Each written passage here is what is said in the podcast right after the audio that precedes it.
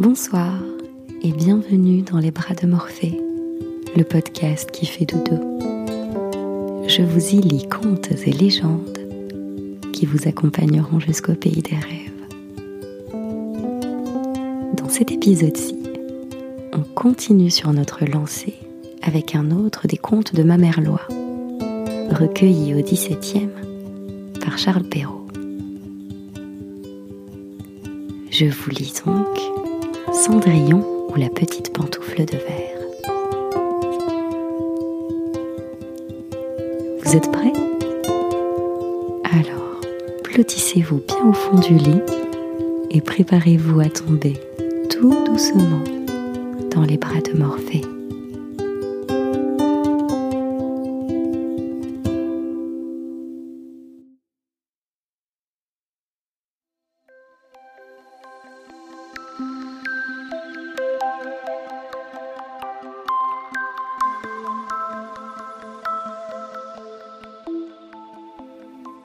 Était une fois un gentilhomme qui épousa en seconde noces une femme, la plus hautaine et la plus fière qu'on eût jamais vue.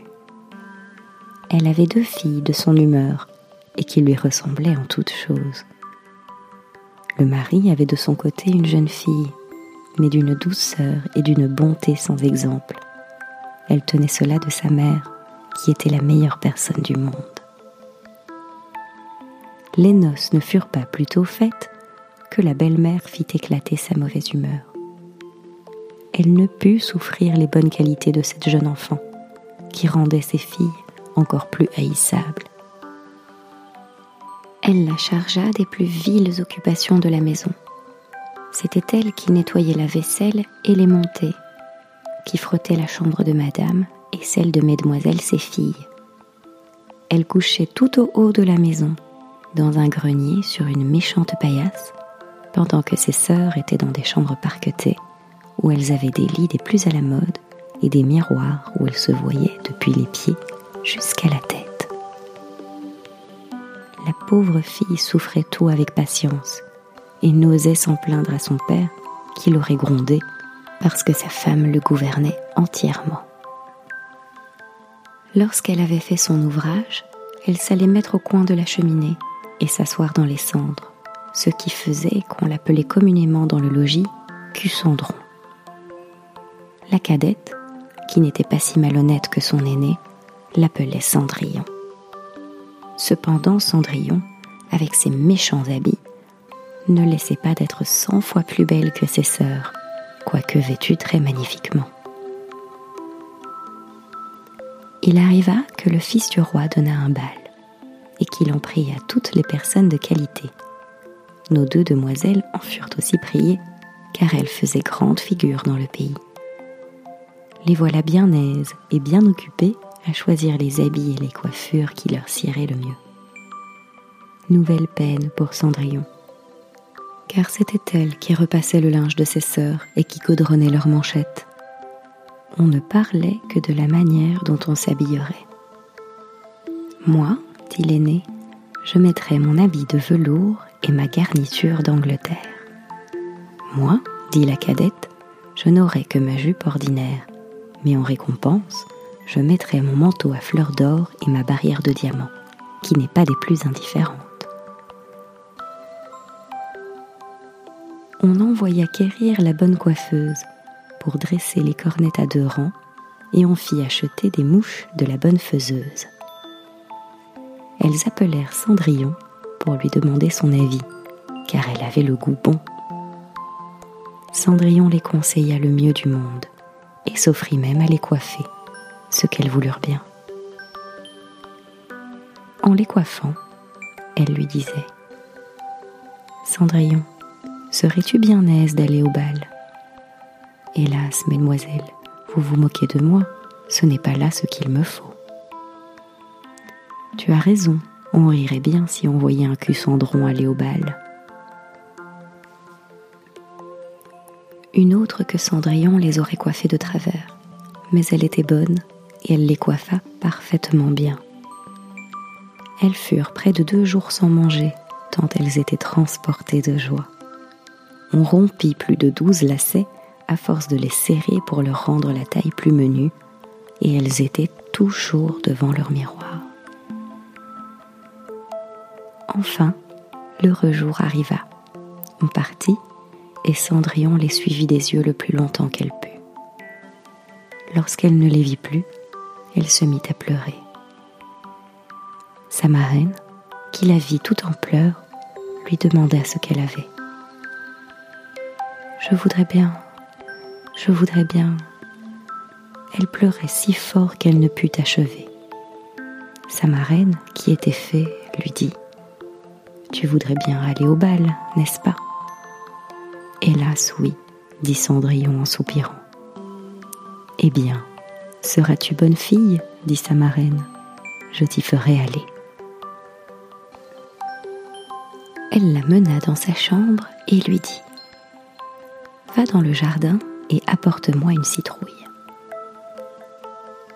Cendrillon alla aussitôt cueillir la plus belle qu'elle put trouver et la porta à sa marraine, ne pouvant deviner comment cette citrouille la pourrait faire aller au bal.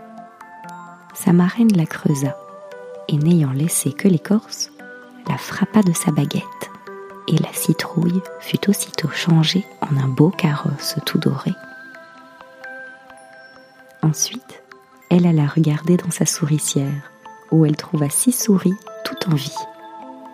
Elle dit à Cendrillon de lever un peu la trappe de la souricière, et à chaque souris qui sortait, elle lui donnait un coup de sa baguette, et la souris était aussitôt changée en un beau cheval. Ce qui fit un attelage de six chevaux d'un beau gris de souris pommelée. Comme elle était en peine de quoi elle ferait un cocher, je vais voir, dit Cendrillon, s'il n'y a point quelques rats dans la ratière. Nous en ferons un cocher. Tu as raison, dit sa marraine. Va voir. Cendrillon lui rapporta la ratière, où il y avait trois gros rats.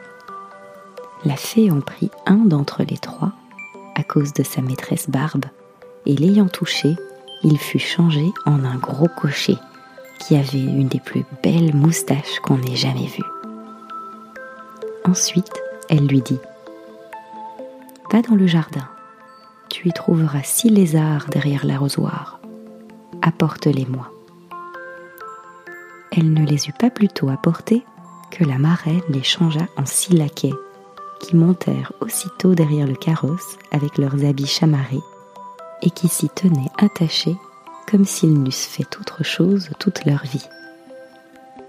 La fée dit alors à Cendrillon Eh bien, voilà de quoi aller au bal. N'es-tu pas bien aise? Oui, mais est-ce que j'irai comme cela avec mes vilains habits?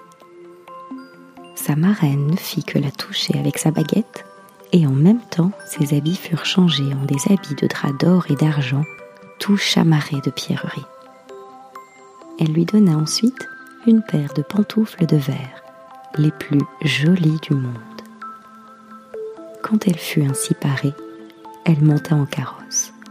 Mais sa marraine lui recommanda sur toute chose de ne pas passer minuit, l'avertissant que si elle demeurait au bal un moment davantage, son carrosse redeviendrait citrouille, ses chevaux des souris, ses laquais des lézards et que ses vieux habits reprendraient leur première forme. Elle promit à sa marraine qu'elle ne manquerait pas de sortir du bal avant minuit. Elle part, ne se sentant pas de joie. Le fils du roi, qu'on alla avertir qu'il venait d'arriver une grande princesse qu'on ne connaissait point, courut la recevoir. Il lui donna la main à la descente du carrosse et la mena dans la salle où était la compagnie. Il se fit alors un grand silence. On cessa de danser et les violons ne jouèrent plus, tant on était attentif à contempler les grandes beautés de cet inconnu. On n'entendait qu'un bruit confus. Ah, qu'elle est belle Le roi même, tout vieux qu'il était, ne laissait pas de la regarder et de dire tout bas à la reine qu'il y avait longtemps qu'il n'avait vu une si belle et si aimable personne toutes les dames étaient attentives à considérer sa coiffure et ses habits, pour en avoir dès le lendemain de semblables, pourvu qu'il se trouvât des étoffes assez belles et des ouvriers assez habiles. Le fils du roi la mit à la place la plus honorable, et ensuite la prit pour la mener à danser. Elle dansa avec tant de grâce qu'on l'admira encore davantage. On apporta une fort belle collation, dont le jeune prince ne mangea point tant il était occupé à la considérer. Elle alla s'asseoir auprès de ses sœurs et leur fit mille bonnes fêtes. Elle leur fit part des oranges et des citrons que le prince lui avait donnés, ce qui les étonnait fort, car elle ne la reconnaissait point. Lorsqu'elle causait ainsi, Cendrillon entendit sonner onze heures trois quarts. Elle fit aussitôt une grande révérence à la compagnie et s'en alla le plus vite qu'elle put.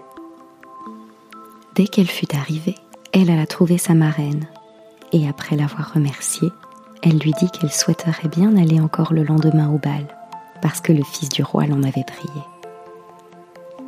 Comme elle était occupée à raconter à sa marraine tout ce qui s'était passé au bal, les deux sœurs heurtèrent à la porte. Cendrillon leur alla ouvrir. Que vous êtes longtemps à revenir, leur dit-elle en bâillant, en se frottant les yeux et en s'étendant comme si elle n'eût fait que de se réveiller. Elle n'avait cependant pas eu envie de dormir depuis qu'elle s'était quittée. Si tu étais venue au bal, lui dit une de ses sœurs, tu ne t'y serais pas ennuyée il y est venu la plus belle princesse, la plus belle qu'on puisse jamais voir. Elle nous a fait mille civilités, elle nous a donné des oranges et des citrons. Cendrillon ne se sentait pas de joie. Elle leur demanda le nom de cette princesse, mais elles lui répondirent qu'on ne la connaissait pas, que le fils du roi en était fort en peine et qu'il donnerait toute chose au monde pour savoir qui elle était. Cendrillon sourit et leur dit elle était donc bien belle Mon Dieu, que vous êtes heureuse. Ne pourrais-je point la voir? Hélas, mademoiselle Javotte, prêtez-moi votre habit jaune que vous mettez tous les jours. Vraiment, dit mademoiselle Javotte, je suis de cet avis. Prêtez votre habit à un vilain cucendron comme cela, il faudrait que je fusse bien folle. Cendrillon s'attendait bien à ce refus, et elle en fut bien aise, car elle aurait été grandement embarrassée si sa sœur eût bien voulu lui prêter son habit. Le lendemain, les deux sœurs furent au bal, et Cendrillon aussi, mais encore plus parée que la première fois. Le fils du roi fut toujours auprès d'elle, et ne cessa de lui conter des douceurs. La jeune demoiselle ne s'ennuyait point, et oublia ce que sa marraine lui avait recommandé de sorte qu'elle entendit sonner le premier coup de minuit, lorsqu'elle ne croyait pas qu'il fût encore onze heures. Elle se leva et s'enfuit aussi légèrement qu'on l'aurait fait une biche. Le prince la suivit, mais il ne put l'attraper. Elle laissa tomber une de ses pantoufles de verre que le prince ramassa bien soigneusement. Cendrillon arriva chez elle bien essoufflée, sans carrosse, sans laquais et avec ses méchants habits, rien ne lui étant resté de toute sa magnificence qu'une de ses petites pantoufles, la pareille de celle qu'elle avait laissée tomber. On demanda aux gardes de la porte du palais s'ils n'avaient point vu sortir une princesse. Ils dirent qu'ils n'avaient vu sortir personne qu'une jeune fille fort mal vêtue et qui avait plus l'air d'une paysanne que d'une demoiselle. Quand ces deux sœurs revinrent du bal, Cendrillon leur demanda si elles s'étaient encore bien diverties et si la belle dame y avait été. Elles lui dirent que oui, mais qu'elle s'était enfuie lorsque minuit avait sonné, et si promptement qu'elle avait laissé tomber une de ses petites pantoufles de verre, la plus jolie du monde. Que le fils du roi l'avait ramassée, et qu'il n'avait fait que la regarder pendant tout le reste du bal, et qu'assurément il était fort amoureux de la belle personne à qui appartenait la petite pantoufle. Elles dirent vrai, car peu de jours après, le fils du roi fit publier à son de trompe qu'il épouserait celle dont le pied serait bien juste à la pantoufle. On commença à l'essayer aux princesses, ensuite aux duchesses et à toute la cour, mais inutilement. On l'apporta chez les deux sœurs qui firent tout leur possible pour faire entrer leurs pieds dans la pantoufle, mais elles ne purent en venir à bout. Cendrillon, qui les regardait et qui reconnut sa pantoufle, dit en riant Je vois si elle ne me serait pas bonne. Ses sœurs se mirent à rire et à se moquer d'elle. Le gentilhomme qui faisait l'essai de la pantoufle, ayant regardé attentivement Cendrillon et la trouvant fort belle, dit que cela était juste et qu'il avait ordre de l'essayer à toutes les filles. Il fit asseoir Cendrillon et approchant la pantoufle de son petit pied, il vit qu'elle y entrait sans peine et qu'elle y était juste comme de cire. L'étonnement des deux sœurs fut grand, mais plus grand encore quand Cendrillon tira de sa poche l'autre petite pantoufle qu'elle mit à son pied. Là-dessus arriva la marraine, qui, ayant donné un coup de sa baguette sur les habits de Cendrillon, les fit devenir encore plus magnifiques que tous les autres. Ces deux sœurs la reconnurent pour la belle personne qu'elles avaient vue au bal. Elles se jetèrent à ses pieds pour lui demander pardon de tous les mauvais traitements qu'elle lui avait fait souffrir.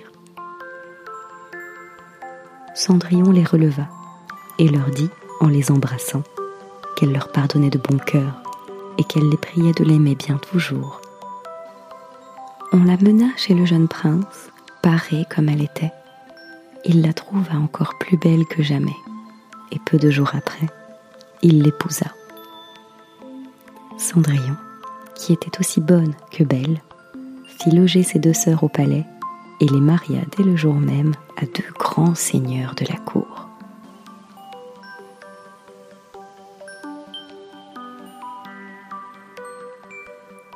Moralité la beauté pour le sexe est un rare trésor. De l'admirer, jamais on ne se lasse. Mais ce qu'on nomme bonne grâce est sans prix et vaut mieux encore. C'est ce qu'à Cendrillon fit avoir sa marraine, en l'adressant, en l'instruisant, tant et si bien qu'elle en fit une reine. Car ainsi sur ce compte on va moralisant.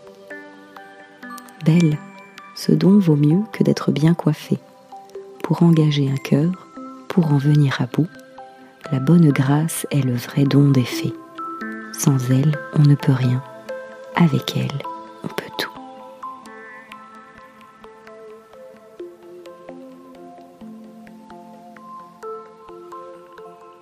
Autre moralité. C'est sans doute un grand avantage d'avoir de l'esprit, du courage, de la naissance, du bon sens et d'autres semblables talents qu'on reçoit du ciel en partage. Mais vous aurez beau les avoir, pour votre avancement, ce seront choses vaines, si vous n'avez, pour les faire valoir, ou des parrains ou des marraines.